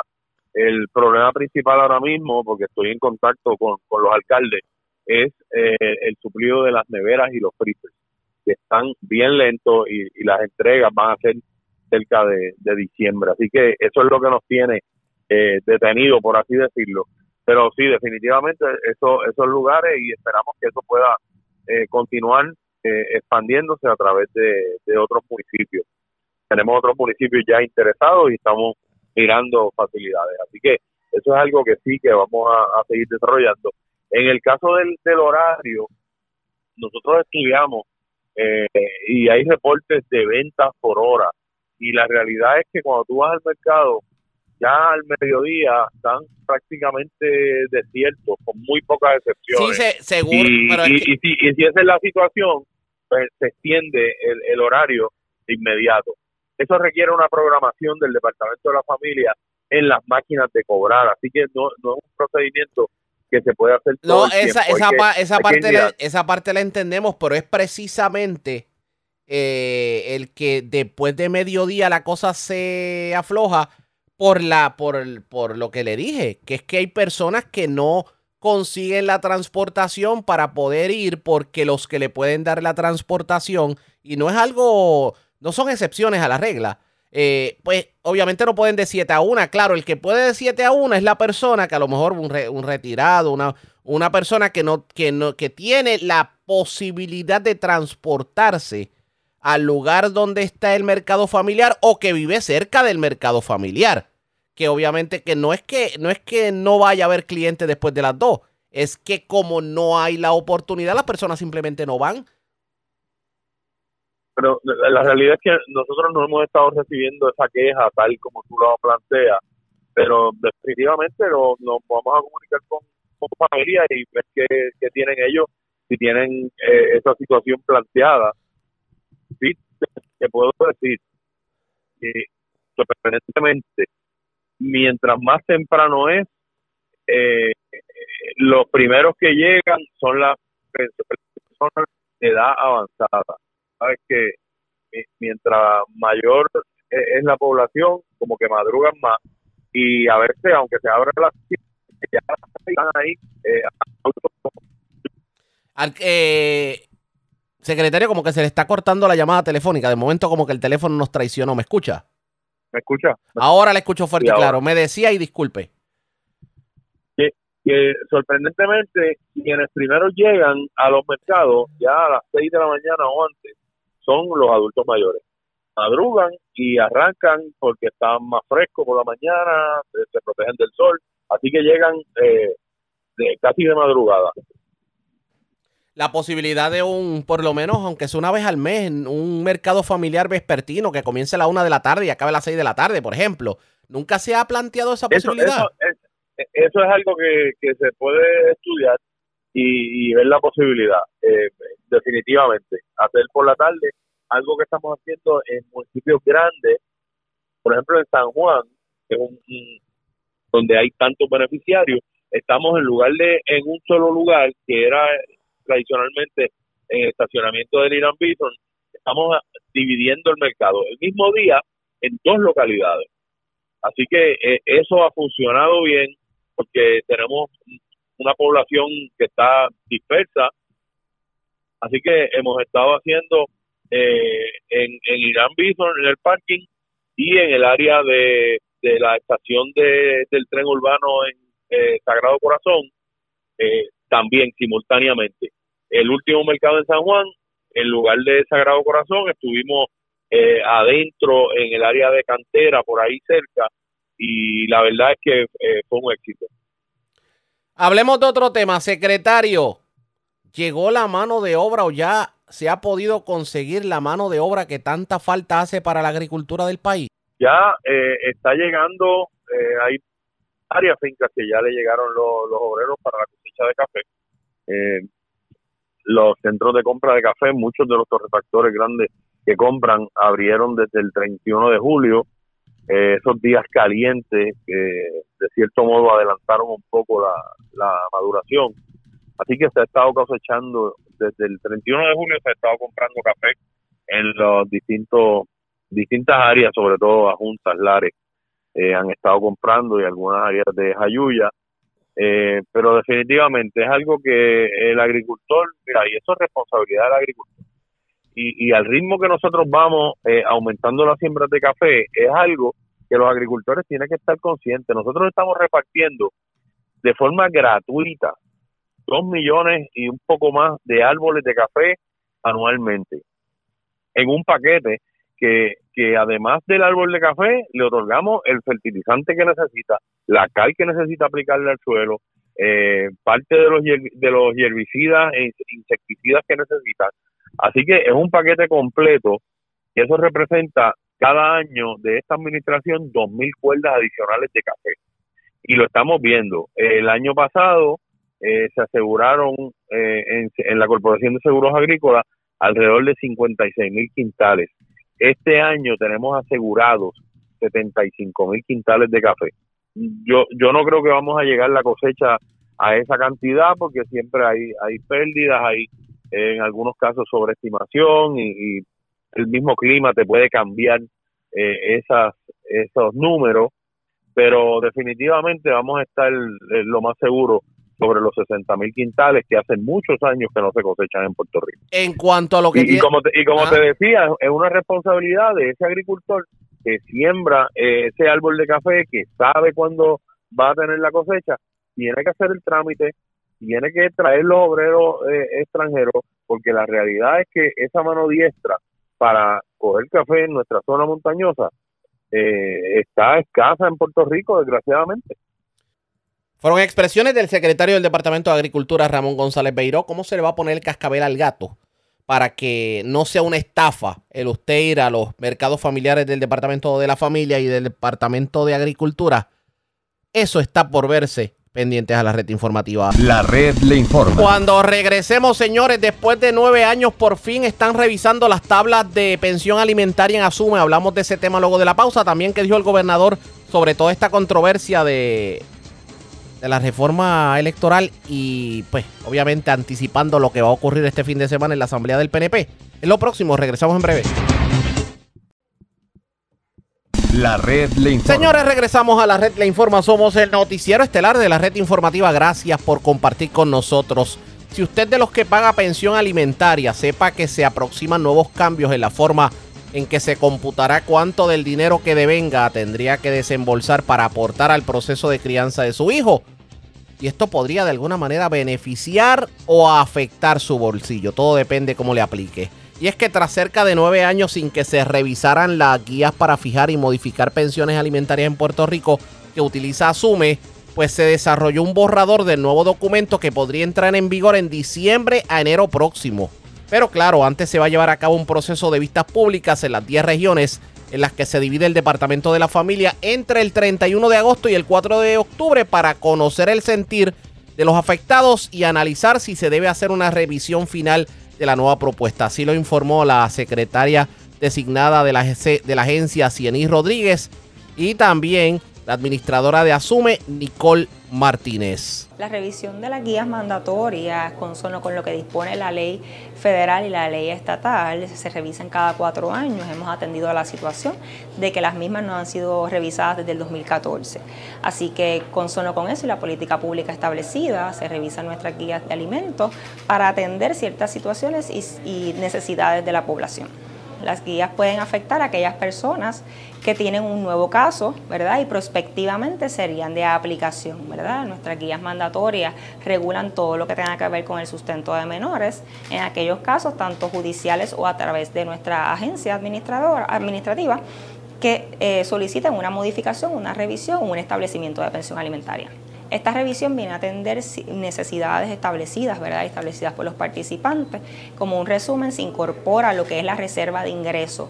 Inicialmente como un por ciento y no como una cantidad fija. Se establecen todos los, se toman en consideración todos los hijos de la persona no custodia y se establece el salario de la persona no custodia como único eh, salario al momento de establecer la pensión básica de, de alimento y deja más dinero en manos del papá o deja más dinero en manos del niño? No podemos hacer esa determinación, ¿verdad? La pensión alimentaria sigue estando eh, dividida tanto de la pensión básica y la suplementaria, así que eso es caso a caso. Y eso fue lo que dijo la titular de Asume sobre el particular, pero el gobernador Pedro Pierluisi, que estuvo hoy participando de la primera cumbre de los derechos de los menores del Departamento de la Familia, habló precisamente sobre el tema esto fue lo que dijo. Bueno, aquí tanto la secretaria como la administradora de Asume pueden entrar en el detalle. Eh, esto era algo que teníamos que hacer, eh, que no se había hecho en Puerto Rico hace ya nueve años y, por ley se supone que esas guías se revisen cada cuatro años. Eh, fue un trabajo arduo el que llevaron a cabo. contrataron estudios técnicos para hacer todo un estudio que da base o pie para los cambios propuestos. Eh, uno de los cambios eh, es que ahora eh, básicamente se, busca el que el padre no custodio, que en la mayoría de los casos el que ofrece, tiene que dar a la pensión, tenga los recursos necesarios para cumplir con esa pensión. Lo que se busca es que no haya tanto incumplimiento, siempre preservando el bienestar de los menores, o sea que se reserva una cantidad razonable eh, de, ingresos para ese padre no custodio y de ahí parte eh, el análisis, porque si tienen más hijos, si hay más hijos, pues eh, cambia el porcentaje. En vez de que tengamos meramente un mínimo de, ingresos que se le, se le dejan al, padre no custodio, ahora esto varía dependiendo de, varios, de, cuántos hijos tiene y eso pero también eh, eh, de cuáles son sus otros gastos, o sea, los gastos indispensables. Eh, así que, eso ese es uno de los cambios principales. Lo importante en esto, sin embargo, es que ahora se abre un periodo de comentario público. Es importante que se expresen en ese periodo los expertos, las partes interesadas, porque el compromiso del departamento y la administración es que se, se es ajustar esta propuesta que tenemos, que hemos publicado, que se ha publicado, eh, en la medida que esos comentarios lo, eh, lo justifiquen. ¿Y se puede hacer una generalidad en términos de si ese padre no custodio va a pagar más o menos? no. no, no, no se puede hacer la generalidad porque, entre otras cosas, eh, es caso a caso. Este, ciertamente hay unos cálculos que se establecen que toman en consideración la- la- el núcleo, ¿verdad? Cuántos hijos tiene, de cuáles son las necesidades primarias de- del padre eh, no custodio en términos de la provisión a esos otros menores, pero la licenciada puede abundar en eso, pero eh, no necesariamente va a haber hogares que no van a sufrir cambios, va a haber otros que van a sufrir cambios, pero no sé O si sea, unos van a pagar más, tal vez, y otros menos, otros se van a quedar ser iguales. en términos de los cálculos, pero al final lo que se buscó, y esto es bien importante, lo que se buscó es que cada menor, ¿verdad? Cada hijo de ese padre no custodio tenga eh, igual consideración, ¿verdad? Antes pues teníamos a lo mejor este un menor eh, que estaba siendo privilegiado versus otro, ¿verdad? De un mismo custodio que no necesariamente estaba recibiendo lo que necesitaba. Así que todos esos análisis se hacen en, en- en el plan actual. Vamos a tener una parte con ella después, por Está eso que no lo sí, estamos sí. tomando ahora. Gobernador, en cuanto al nombramiento de la secretaria, eh, ¿ha tenido alguna conversación con el Senado? Este? Bueno, lo que escucho es positivo. Eh, es más, había- ya, ya habían unos reclamos eh, tras bastidores de no solo de legisladores identificados con mi partido, sino de otros eh, legisladores de otros partidos, de que hiciera la designación en propiedad. Y yo, y fue- para mí son resultados de que aprecian el trabajo que ha estado llevando a cabo la licenciada Cieny Rodríguez Troche desde ya, yo creo que finales del, del año pasado. O sea, ya son, y ella lleva a cargo este departamento de forma interina ya básicamente ocho, meses. eh, que tiene la mejor carta de presentación eh, a favor de su confirmación. Claro está, vamos a respetar el proceso. Eh, se llevará a cabo, presumo yo, una vista pública en la que ella podrá contestar las preguntas de los miembros de la Comisión de Nombramientos del Senado. eh, y también escudriñarán pues, la información que ella le va a someter al Senado. Eh, pero yo me siento eh, eh, positivo eh, de, que, de que va a lograr ese, ese voto de confianza. Usted ha cumplido con todos los requerimientos de información ya, o sea, eso Sí, está mira, todo me llegaron toda la documentación del Senado ayer, ya tengo prácticamente toda la documentación preparada para someterla. Obviamente tengo que cumplir con el examen psicológico y otras vertientes, pero ya yo espero que el lunes entregar toda la documentación relacionada a mi caso. Y era de esperarse que le iban a preguntar al gobernador sobre el código electoral y esto de las sanciones dentro del Partido Popular Democrático. Esto dijo el primer ejecutivo. Es, es obvio que hay unos líos internos increíbles en el Partido Popular Democrático. O sea, eh, eh, eh, digo que, son increíbles porque que estén sancionando al presidente de la Cámara, o sea, despojándolo de todo puesto o designación en ese partido hasta el final del año que viene a un presidente de la Cámara y que también vayan a sancionar a un gran número de legisladores de ese partido. Eso lo que denota es que ahí hay un desorden de marca mayor. Eh, así que eh, primero tienen que resolver esos entuertos eh, internamente en el, Partido Popular Democrático yo no voy a sugerir cómo hacerlo porque no me corresponde. En cuanto al código electoral, es que he repetido lo mismo tantas veces. Eh, el código electoral se aprueba eh, bajo la pasada administración y bajo eh, una asamblea legislativa co- controlada por el Partido Nuevo Progresista.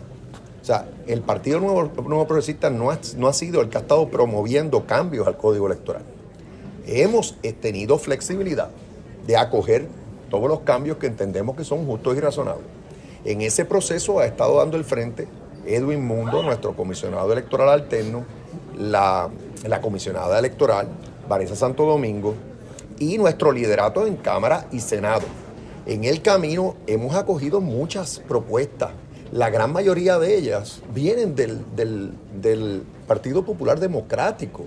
Entonces, eh, ahora, como hay ese lío interno tan increíble, pues nosotros estamos manos afuera. Estamos esperando a ver si el presidente del Senado tiene algún tipo de comunicación con el presidente del Partido Popular Democrático, si revisan lo que aprobó la Cámara, si proponen otra cosa. Pero el tiempo ya se está acabando. O sea, si no acaban de proponer algo que sea aceptable para eh, la dele- la- las delegaciones legislativas del, del PNP, eh, pues perdieron la oportunidad de mejorar el código. Y nosotros podemos vivir con el código actual. Entendemos que actual. sí, nosotros eh, entendemos que se puede mejorar, eh, por ejemplo, para eh, que esté claro que, que al igual que pasó en las pasadas elecciones, todo aquel que tenga 60 años o más pueda votar, eh, eh, pueda tener uso del voto adelantado, ya sea por correo o en domicilio. Ese es uno de los cambios que proponemos. También propusimos que es importante que el periodo de recusaciones eh, de, de, eh, inscripciones eh, electorales se extienda hasta 10 días después del cierre electoral. Eso es importante para que, oye, si hay cualquier eh, eh, inscripción indebida, pues se pueda eh, recusar en un término razonable. Esa es otra propuesta nuestra, donde no hemos estado de acuerdo en cosas como yo he dicho, que las he dicho anteriormente, cosas como esto de las candidaturas coligadas, eso hemos dicho que no, hemos dicho que no a que se reviva el llamado pibazo.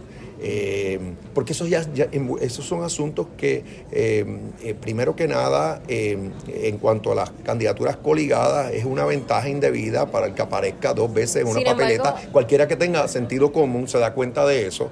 El que aparezca dos veces la misma persona, dos fotografías de la misma persona, en la misma papeleta, por favor, eso no, eso no es justo y razonable. Eso no, y no hay argumento constitucional que salve eso. Por otro lado, eh, en la otra, en donde el, el- el llamado pibazo, pues eso ya el Tribunal Supremo lo había resuelto, que no, no proceden, ese, eh, no procede ese tipo de voto. Pero las coligadas el apelativo todavía no ha resuelto, todavía estamos esperando la determinación que tome luego de haber realizado una vista oral donde Exacto. participaron todas las partes. Sí, veremos el resultado de ese caso en particular. Ahí el partido tiene, está debidamente representado y participó de esa vista Y oral. del oral. apelativo entonces determinar de que sí va a permitir lo que son las coaligadas en las elecciones. Pues, Bueno, eh, yo no, yo no anticipo ese resultado, pero de ocurrir ese tipo de resultado, eh, utilizaremos todos los remedios que tengamos a nuestro alcance, incluyendo recurrir al Supremo. Eh, ahora, eh, así que vuelvo y digo, lo- la última controversia que surgió, por cierto, porque he ido informándome en el camino, tiene que ver con las candidaturas por acumulación. Eso fue una enmienda que se hizo en Cámara, no fue promovida por el Partido Nuevo Progresista nuevamente. Eh, ahí lo que yo estoy eh, indicando es que le estoy despidiendo a mi, a mi delegación legislativa eh, en este momento en el Senado. pero si el asunto termina otra vez en la Cámara porque hay una conferencia lo que sea, le estoy pidiendo que tengamos flexibilidad. Pero entiendo, por, cierto, que lo que se busca con esa enmienda nuevamente es que la competencia sea justa y razonable, que haya un porcentaje eh, de em, básicamente que los candidatos por acumulación puedan acumular hasta un porcentaje particular eh, eh, en todo Puerto Rico. Y eso pues se hace con la intención de que otra vez nadie tenga una ventaja indebida en este proceso Si la, electoral. si la medida llega tal y como está a su escritorio, ¿usted la estaría firmando? Bueno, yo en ese, yo tengo que esperar una medida eh, voluminosa, de mucho detalle, mucha cosa técnica. Yo voy a esperar el asesoramiento de eh, mi equipo electoral, eh, así como eh, mi equipo legislativo en la fortaleza, eh, mi asesor legal en la fortaleza, antes de tomar una decisión. Pero yo he estado participando en el proceso de forma y manera de que mi partido, el Partido Nuevo Progresista, está debidamente representado en todo momento por expertos en el tema. Porque el tema electoral es muy técnico y hay que dominarlo para poder estar negociando estas cosas. Y yo ahí he descansado, pues como dije, en, en mi comisionado electoral alterno, mi comisionada electoral y el liderato legislativo. ¿Usted está listo para enfrentarse a Jennifer en la convención el, Es que esa, el esa- fin de semana? ¿Qué usted esa- espera? esa pregunta está trillada. Ya yo he dicho que yo enfrento a cualquiera. Eh, vamos a tener una convención exitosa, no tengo duda. Va a ser bien animada. Ya, ya el hotel se prevendió eh, hace tiempo. Ahora estamos llenando otros hoteles en el área. Eh, este partido. Eh, el contraste con los demás es obvio. Esta es la tercera convención que hacemos eh, durante eh, mi, mi- mi mandato como gobernador y presidente del partido en esta ocasión. Y hemos tenido ya dos asambleas generales, dos juntas estatales. Ahora vamos para otra junta estatal este domingo. Todo el liderato está invitado, sin excepción. Y allí lo que va a reinar es nuevamente unidad, unidad, porque nosotros somos todos estadistas, que creemos en esa igualdad de derechos que le falta a, a los puertorriqueños y las puertorriqueñas. Y, y- y- y todos vamos a defender esta administración eh, PNP, porque mi administración es del PNP. ¿Usted le haría un reto a que se exprese ella, que diga de una vez y por todas No, si, no. Va, si va a correr o no allí? yo, yo, yo no, esto no es cuestión de retos, esto no es cuestión de, aquí yo siempre, yo soy de respeto, eh, pero claro, lo mío es obvio de que yo voy a esa reelección y que enfrentaré a cualquiera y que, y que estoy confiado de que voy a prevalecer, no porque esté prometiendo nada en particular, lo mío no es de palabra, lo mío es presentar toda la obra que hemos llevado a cabo, todas las iniciativas que hemos llevado a cabo y cómo Puerto Rico ha progresado en estos eh, dos años y ocho meses que lleva eh, bajo mi mandato. Gobernador, ¿Se ¿estaría va a materializar ese reto este fin de semana? Es que yo no voy a especular, o sea, no importa. Eh, eh, no- no- no, realmente eso no es importante. Lo que es importante es que ya hace tiempo yo tomé mi decisión y que yo me voy a presentar ante el electorado a base de todo lo que ha hecho mi administración, que el gobernador Pedro Pierluisi, que dejó claro la postura del Partido Nuevo Progresista en cuanto al código. Esto piqui se extiende pendientes a la red informativa. La red le A la pausa, regresamos a la parte final del noticiero estelar de la red informativa. Informativa. La red le informa. Regresamos esta vez a la parte final del noticiero estelar de la red informativa. A esta hora de la tarde, el expresidente Donald Trump se entrega en una cárcel en Georgia en el proceso por acusaciones de interferencia electoral. Y obviamente la atención del mundo está precisamente puesta en ese proceso con el expresidente de Estados Unidos. Con esta y otras informaciones, vamos a la voz de América. Nos tienen un resumen completo sobre lo más importante acontecido en el ámbito nacional e internacional. La noticia de la muerte de Yevgeny Prigozhin, el líder de Wagner, el ejército de mercenarios rusos, no ha sorprendido a la comunidad internacional ni a los analistas que ya vaticinaban un final fatal cuando hace dos meses Prigozhin protagonizó una rebelión armada contra el Kremlin, plantando cara al presidente Vladimir Putin. Sin confirmar ninguna hipótesis, el propio presidente Joe Biden aseguró que no sería de extrañar que su homólogo ruso tuviese algo que ver con la muerte supuestamente accidental de Prigozhin y los demás tripulantes. No sucede mucho en Rusia sin que Putin esté detrás, pero no sé lo suficiente para saber la respuesta.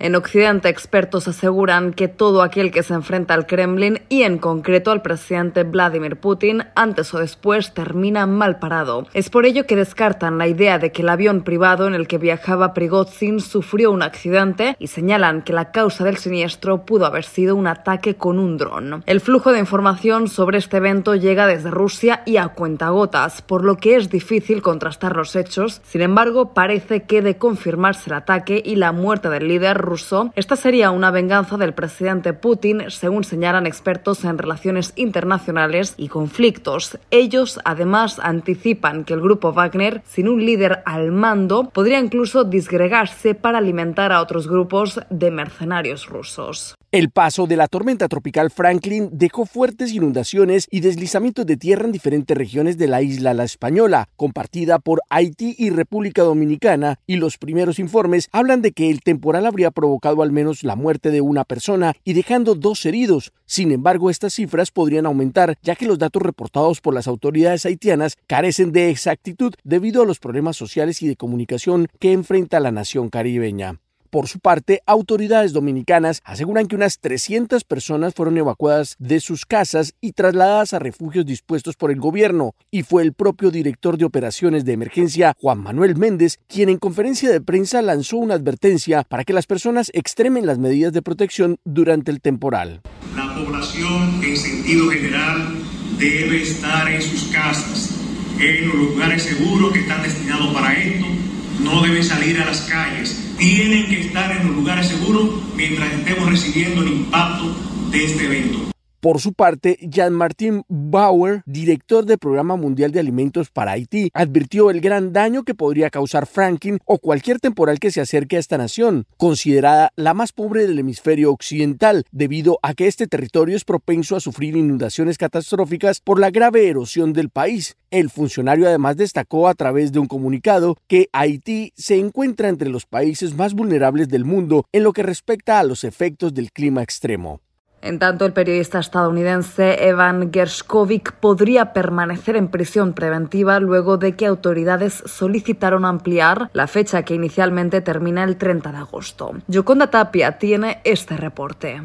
Rusia solicitó que se prorrogue la detención preventiva del periodista estadounidense Ivan Gershkovich frente a la inminente conclusión del actual periodo de detención del reportero del Wall Street Journal que expirará el 30 de agosto. El periodista de 31 años de edad ha estado bajo custodia rusa desde su arresto el 29 de marzo cuando fue detenido bajo acusaciones de espionaje, cargos que tanto él, el periódico y funcionarios estadounidenses niegan. En una solicitud presentada el miércoles, las autoridades rusas solicitaron que Gershkovich fuera detenido por un periodo no especificado. La información correspondió a The Wall Street Journal, mientras los medios estatales rusos han informado que un tribunal de Moscú celebrará hoy una audiencia sobre esa solicitud. La detención injusta de Ivan es indignante y seguimos exigiendo su liberación inmediata, dijo The Wall Street Journal en un comunicado. Desde su arresto a Gershkovich solo se le han permitido tres visitas consulares de funcionarios estadounidenses. La más reciente fue el 14 de agosto, cuando se reunió con la embajadora de Estados Unidos en Rusia, Line Tracy. La diplomática afirmó que Ivan continúa gozando de buena salud y se mantiene fuerte a pesar de las circunstancias, según dijo un comunicado de la Embajada de Estados Unidos en Moscú.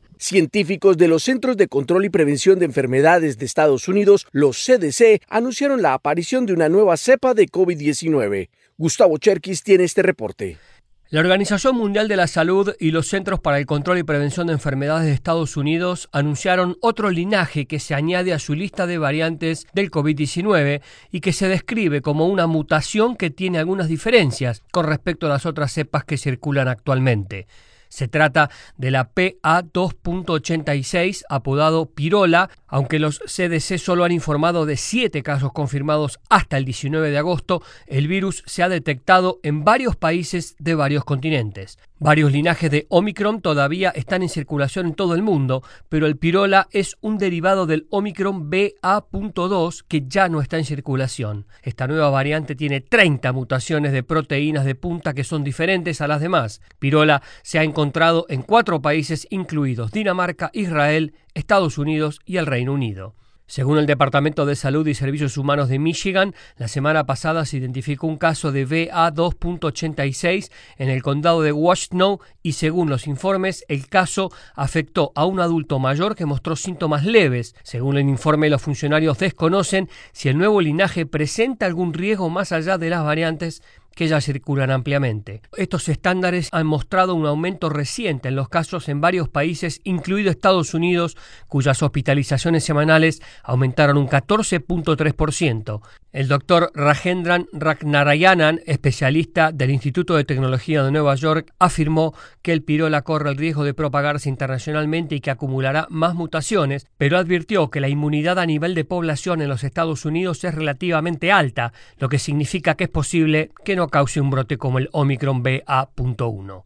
Gustavo Cherkis, Voz de América, Washington, D.C. Autoridades mexicanas muestran cifras que indican una disminución del delito de secuestro en el país. Sin embargo, algunos plagios han alcanzado en los últimos días a familiares de políticos. Sara Pablo tiene los detalles. Autoridades federales reportaron en el informe más reciente una baja de poco más del 70% en el delito de secuestro en comparación con enero del 2019 en el inicio del sexenio de Andrés Manuel López Obrador. La secretaria de Seguridad, Rosa Isela Rodríguez, dio a conocer que en julio se cometieron 47 secuestros. Al pasar de 161 delitos a 47 y decir que la mayoría de estos delitos lamentablemente son de población migrante. Pero a los secuestros para obtener dinero se suman plagios para presionar a las autoridades a tomar algunas decisiones. Después de 10 días de permanecer secuestrados por pobladores de la comunidad de Oxinam, los dos hijos de la alcaldesa de Mitontic, en el estado de Chiapas, Maruca Méndez Méndez, fueron liberados una vez que el gobierno estatal pagó 5 millones de pesos. Los indígenas otziles exigieron el dinero como parte del presupuesto que cada año entregue el ayuntamiento a las comunidades. La presidenta municipal y su esposo, Fernando López, presidente por usos y costumbres, aseguraron que en un robo les habían quitado el dinero. Ya gracias a Diosito ya estamos acá de, de nuevo mis hijos. Hace algunas semanas, también en Chiapas, integrantes de un grupo criminal secuestraron a 16 trabajadores de la Secretaría de Seguridad Pública Estatal para exigir la renuncia de funcionarios a quienes acusaban estar vinculados con una banda delincuencial rival. Sara Pablo Voz de América, Ciudad de México. La red le informa. Enganchamos los guantes, regresamos mañana viernes a la hora acostumbrada cuando nuevamente a través de Cumbre de Éxitos 1530 del 1480 de X61 de Radio Grito y de Red 93, que son las emisoras que forman parte de la red informativa, le vamos a llevar a ustedes el resumen de noticias de mayor credibilidad en el país. Hasta entonces, que la pasen bien.